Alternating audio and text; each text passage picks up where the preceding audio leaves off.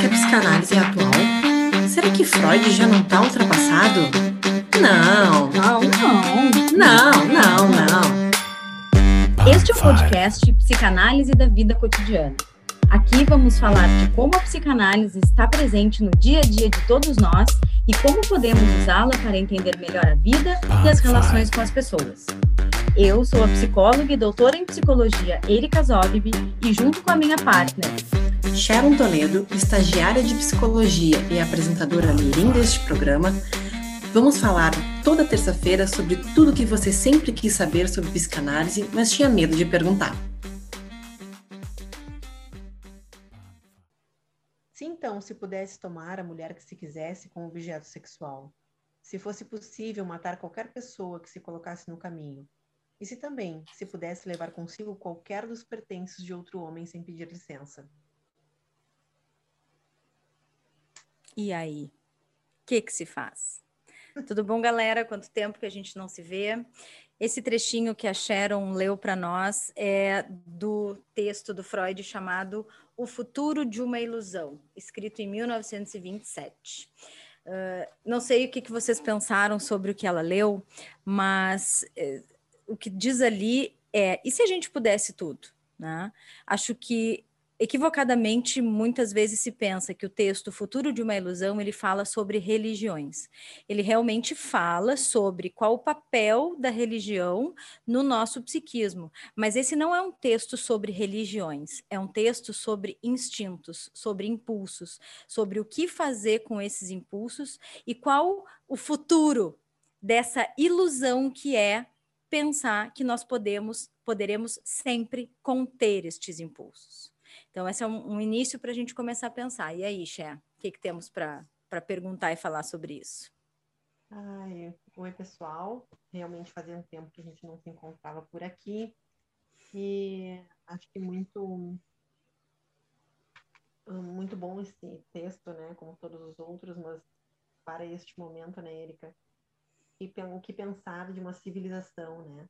Será que, como Freud diz, né? Será que ainda vale a pena investir nessa pouca civilização que nós alcançamos, né? Porque todo dia a gente abre os jornais, né? As redes sociais e vê o quanto a humanidade desce muitos degraus, né? Na civilização, uhum. rapidamente, assim, né? Uhum. Então, é, muito pertinente a gente falar sobre esse texto, que, como mesmo disse, né, fala muito mais do que só religião, né? Mas uhum. fala que a gente se protege, né? Como a gente uh, reprime essas, esse nosso uhum. instinto, que a gente possa viver em, civil, numa civilização. Em sociedade, é. Né? Uh, Para o Freud, né, o conceito de civilização uh, tem a ver com o conceito de cultura, né, que é uh, justamente civilizar-se é conter os impulsos, né? Conter os impulsos infantis, que ele compara com os impulsos animais, né? Em vários textos, esse é um deles, né? Qual é o impulso animal que a gente pode pensar? É o impulso do ataque. Tô com fome, como, ataco, né? Não, não, não vejo consequências e muitas vezes esse é o raciocínio da criança, né? A criança pequena vai funcionar dessa maneira, vai funcionar de uma forma primitiva do eu quero, quero agora agora, vou, vou buscar isso.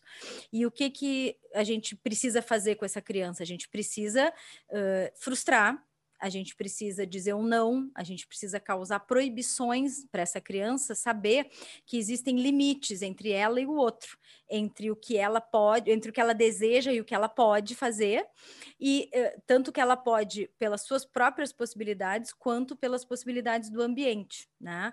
Então, quando uh, a gente fala desse texto Futuro de uma Ilusão, ele tem dez subcapítulos, né? Então, ele quase fala de temas um pouco diferentes em cada um deles.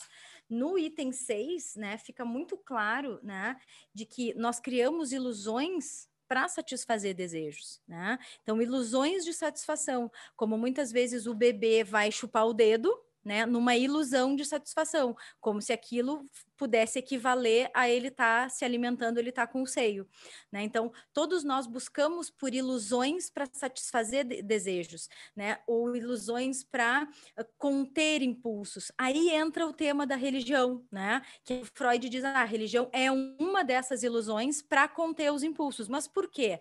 Porque a religião representará para algumas pessoas o superego que elas não têm.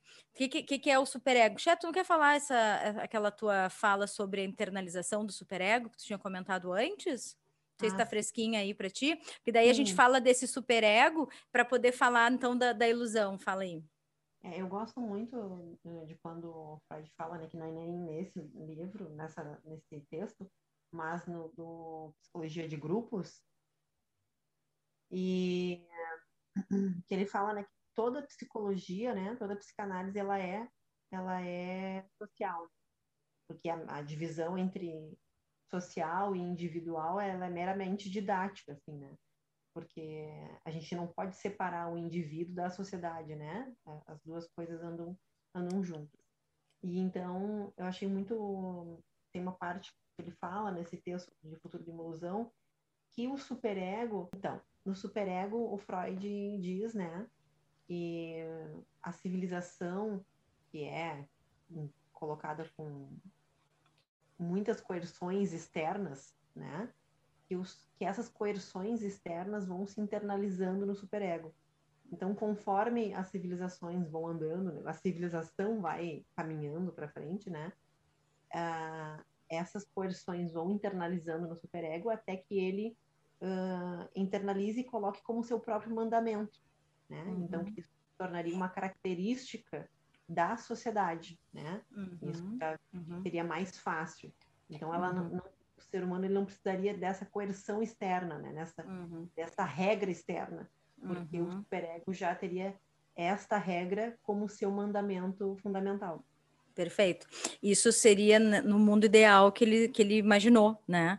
Porque realmente essa é a sociedade ideal que ele, que ele descreve tanto aqui no futuro de uma ilusão quanto no mal-estar da civilização, né? Que ele coloca, bom, a, a, a sociedade seriam melhores se as crianças fossem criadas com bondade, quer dizer, bondade, até falamos isso sobre, um, sobre isso num outro, num outro pod, né? Com bondade no sentido de serem acolhidas nas, nos seus impulsos, né? Serem contidas nos seus impulsos, serem atendidas ou frustradas nos seus desejos, para que possam posteriormente internalizar um superego que não seja um superego punitivo cognitivo. Né?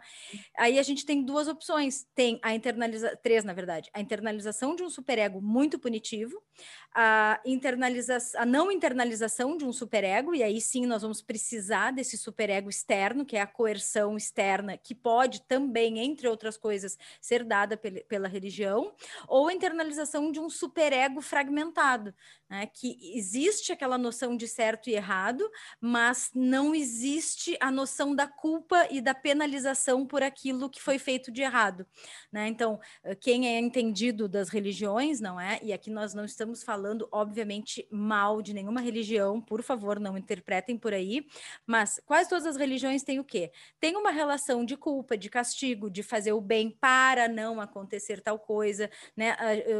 Tu falou em mandamentos, né? Na religião católica nós temos os dez mandamentos, não matarás, não roubarás, quer dizer, coisas que não, tu não precisaria ter que dizer para alguém, né? Caso a civilização fosse natural na gente. Não é natural. A gente precisa dizer, não rouba, não mata, não mente, né? E a gente precisa fazer isso com as crianças, porque as crianças não nascem com isso pronto.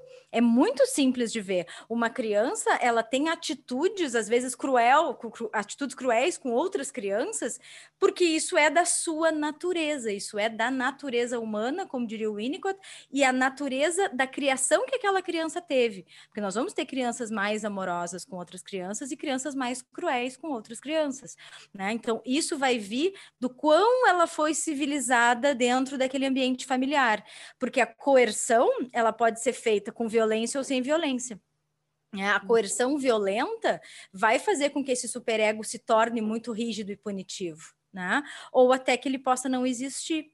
E aí, em vez, né, quando o adulto muitas vezes acha que está impondo uma regra, impondo uma lei e que a imposição é a melhor forma, na verdade ele pode estar tá fazendo o efeito contrário, que é gerar na criança um efeito opositor. Por isso que na, na infância a gente tem os transtornos desafiadores, né, os transtornos de conduta, que muitas vezes vêm dessa, dessa questão superegóica e de como o externo lidou com isso, né? Mas o que, que tudo isso tem a ver com o futuro de uma ilusão? Que Uh, para uh, uh, a sociedade poder funcionar, a gente tem que ter superego, né? E o superego ele existe para fazer a um, Uh, o ego vai fazer a mediação dos desejos entre o superego e a realidade. E o superego ele vai fazer o papel de dar o contraponto, né? Muitas vezes a gente vê naquelas charges o, o id é o diabinho e o superego é o anjinho, né? Não é assim, o superego não é anjinho, né? O superego é alguém que, que, que contrapõe, é alguém que questiona. Eu estou fazendo uma coisa certa, o superego dizer, tá, mas isso está certo mesmo? Veja bem se isso está certo hum. mesmo. Às vezes ele é punitivo, e aí vai dizer: Ah, isso que eu estou fazendo está certo. Não, isso não está certo, é uma péssima pessoa, tu não faz nada certo, né? Então, de acordo com a internalização desse superego, vão ser as ações das pessoas dentro da civilização. Porque, assim, ó, sem superego não tem civilização. Tá? É isso que o Freud diz. Porque sem superego não tem esse controle dos impulsos.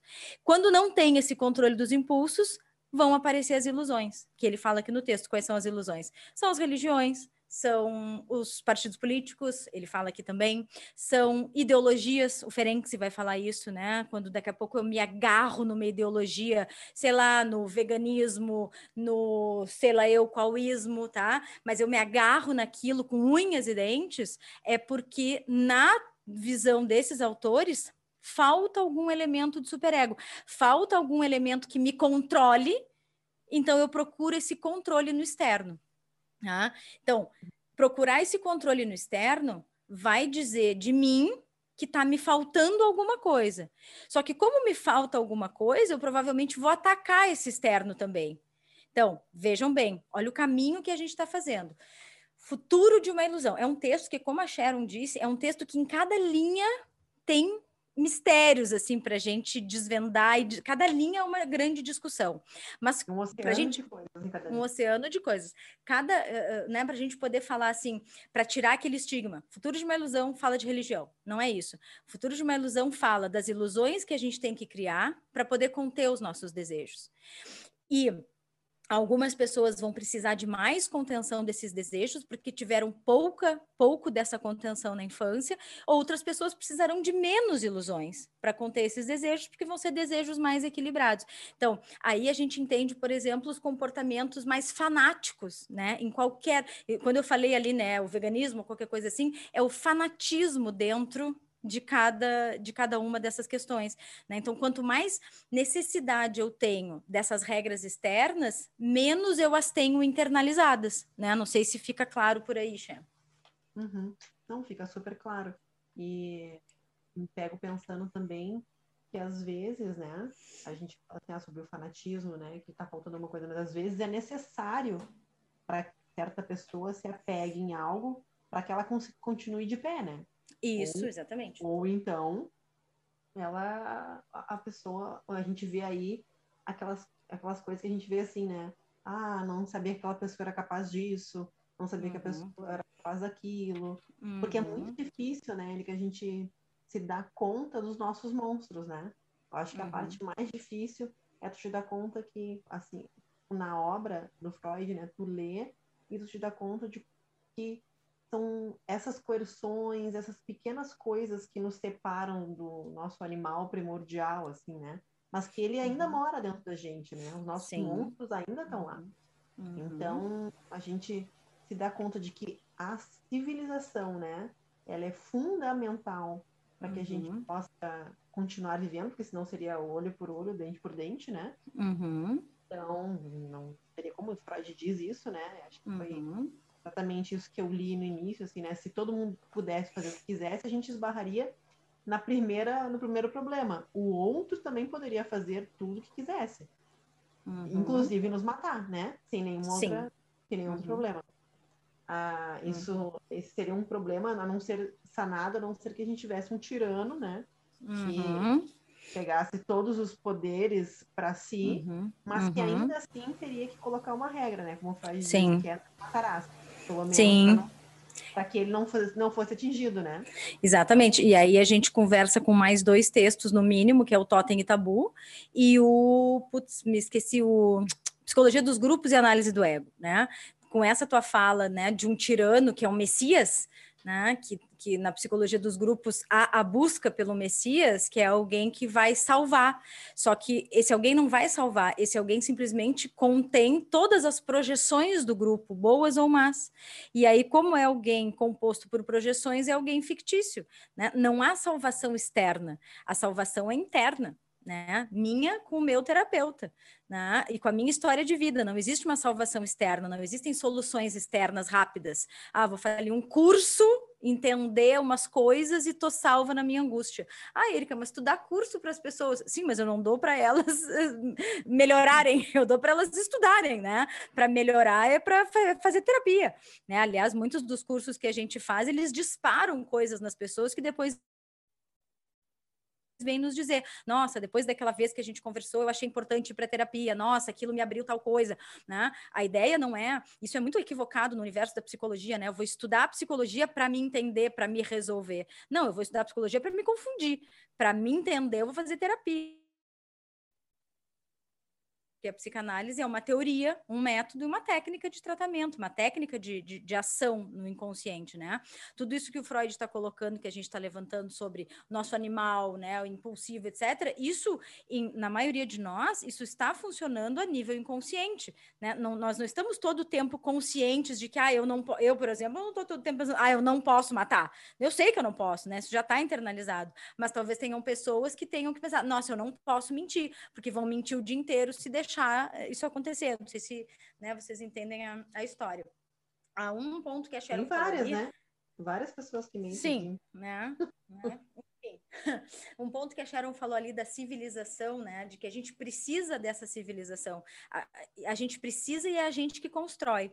Então, quando a gente vê uma sociedade que está desorganizada, um grupo social que está desorganizado, uma certa cultura que está desorganizada, uh, como a civilização se dá por essa internalização dos objetos, se os objetos já vinham confusos, eles vão causar internalizações confusas. E aí eu vou ter uma civilização complicada, né?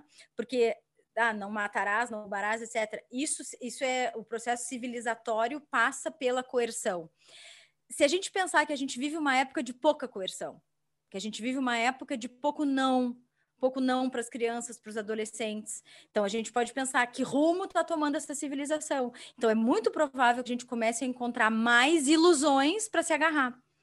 Não sei se vocês estão acompanhando o raciocínio, né? Acho que isso fica bem aberto para para reflexão, né? Sim, porque se está vazio dentro, eu tenho que ter uma tábua de salvação, né, Erika? Tem que buscar algo fora, né? Pode ser qualquer coisa. Pode ser sexo, drogas, rock and roll, religião, qualquer coisa, né? Algumas coisas vão ser mais produtivas para o sujeito, outras menos, né? Não é porque também eu estou procurando fora que vai ser sempre ruim. Pode ser bom, né? Pode ser algo bom que eu vá procurar fora e vai internalizar. Usando o próprio exemplo da psicologia. Tem gente que entra na psicologia completamente da pá virada, né? Aí vai para psicologia, se remexe com aqueles conteúdos, vai para terapia, se ajeita, né? E aí algo que veio de fora ajudou a reconstruir, beleza? Nós como como psicólogos, como uh, né, quando a gente trabalha com orientação psicanalítica, a gente trata da questão do novo objeto. Então, uma nova pessoa, um novo, um, novo acontecimento do lado de fora pode gerar novas internalizações, né? A pessoa não tá, isso é importante, a pessoa não está fadada ao sofrimento eterno porque ela não teve isso em algum momento. Né? Mas o que nós temos que eh, estamos discutindo aqui é o papel das ilusões nisso, porque daí então eu crio uma ilusão, acho que aquela, aquela é a verdade absoluta, eu me agarro nela. Me lembrei agora que a gente nem discutiu antes, mas das questões da pós-verdade da Hannah Arendt, né? O que, que é a pós-verdade? Eu acredito, então é. Isso é ilusão do Freud. Eu acredito, então é. Pronto, acabou.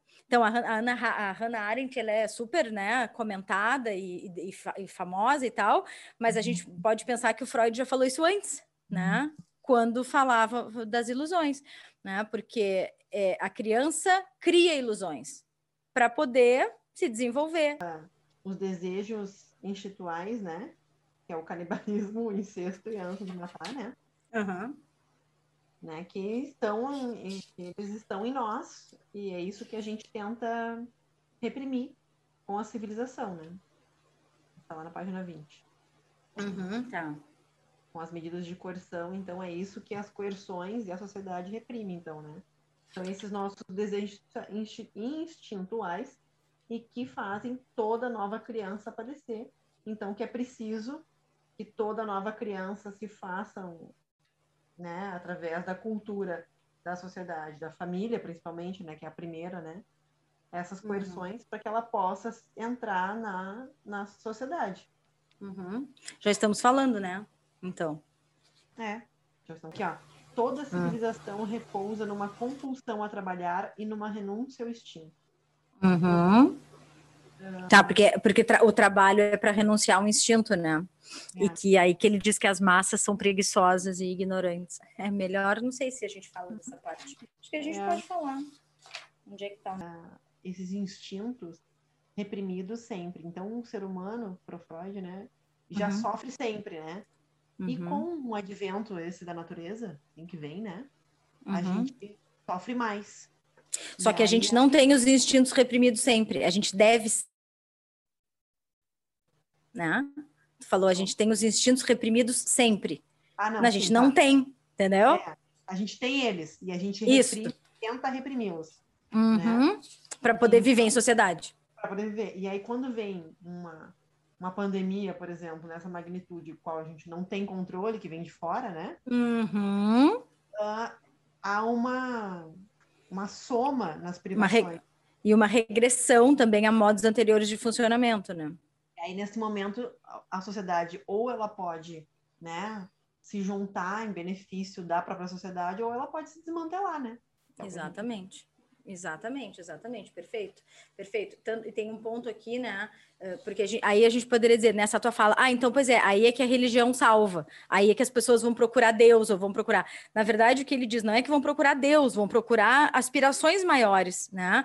Que seja ajudar o próximo, que seja, que pode ser Deus, mas ele diz assim: eu não vou, eu não vou falar da origem do, do, do interesse por Deus, porque isso vai falar do nosso desamparo. Nosso desamparo é que busca Deus, né? Busca um pai, né? Superior, onipresente, que possa sempre nos proteger, nos guiar. Então, essa é uma busca por, por, por, essa, por essa imagem que é causada pelo nosso desamparo. Nosso desamparo numa, sociedade, numa sociedade como a de hoje, na, na situação eh, sanitária de hoje, é uma sociedade de desamparo. Então, claro que as pessoas vão procurar todo tipo de resposta, inclusive na não ciência, né? Vão procurar resposta em medicamentos que não funcionam, vão procurar resposta em, em negacionismo, vão procurar resposta em vários lugares que não vão ser saudáveis, mas porque é da natureza humana uh, buscar ilusões para conter impulsos, né? É basicamente isso que a gente está dizendo.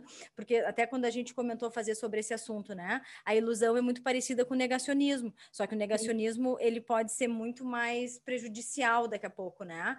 Tem é quem nega. O negacionismo ele só nega. A ilusão ela busca uma, uma alternativa é, ela tenta construir alguma coisa, é, né? É, é, né? Uma ilusão de que dê certo. Claro, essa pessoa pode, na sequência, ser um negacionista porque ela acredita só na ilusão, né? Esse é um outro departamento. Mas a ideia é mais ou menos essa, né? Uh, lembrando que esse capítulo aqui tem dez subcapítulos, né? E que rapidamente a gente conseguiu dar uma, uma, uma passada sobre cada um dos aspectos diferentes, falando um pouco sobre a religião, falando um pouco sobre a civilização. Tem também a questão do trabalho, né? O Freud coloca que o trabalho também é uma forma de civilizar, né? Porque o trabalho é para ter regras, etc. Né?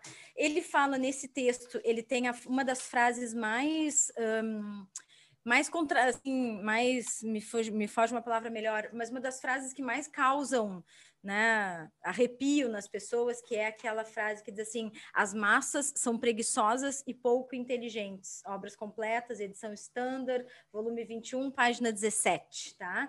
As massas são preguiçosas e pouco inteligentes. Por quê? E aí, isso é tema para um outro podcast sobre a psicologia das massas e análise do ego. Porque em grupo, é a nossa civilidade fica um pouco um, diluída É o que ele diz. Uh, em grupo, a gente acaba fazendo coisas que não faria individualmente.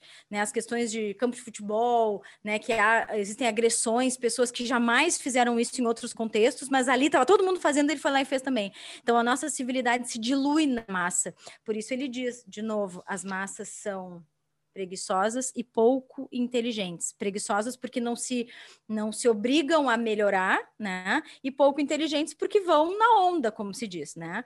Então, uh, acho que a gente conseguiu dar uma passada sobre tudo, né? E aí, uma, a, a, frase com que ele começa o último dos dez capítulos diz assim: Isso soa esplêndido, que seriam as pessoas tratadas, né? Que, que tivessem toda essa perfeição que a gente está dizendo. Isso soa esplêndido. Uma raça de homens que renunciou a todas as ilusões e assim se tornou capaz de fazer tolerável a sua existência na Terra. Aí ele diz assim: Entretanto, não posso partilhar de suas expectativas. E isso não por ser o obstinado reacionário que talvez vocês achem que eu sou, mas por ser sensato.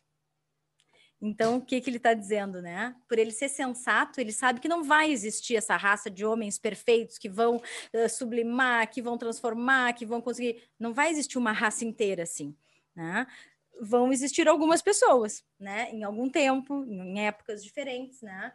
E aí ele diz assim: Parece que agora trocamos de papéis. Você surge como um entusiasta que permite ser arrebatado por ilusões, e eu represento as reivindicações da razão, os direitos do ceticismo. O que você expôs me parece ser construído sobre erros, que, seguindo seu exemplo, eu poderia chamar de ilusões por traírem de modo bastante claro a influência de seus desejos.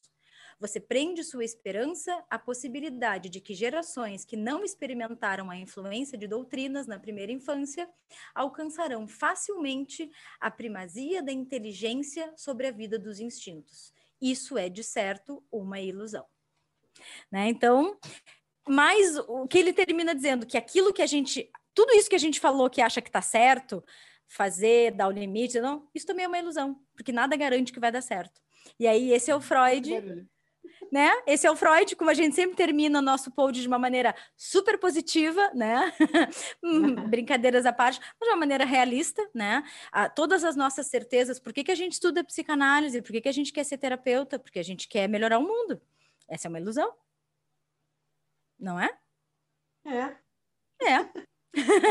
Nós vamos melhorar, ajudar a melhorar algumas pessoas em algumas circunstâncias, não todo mundo o tempo todo acho que a gente já falou isso aqui em outro post também, que a canálise ela é um alento, né?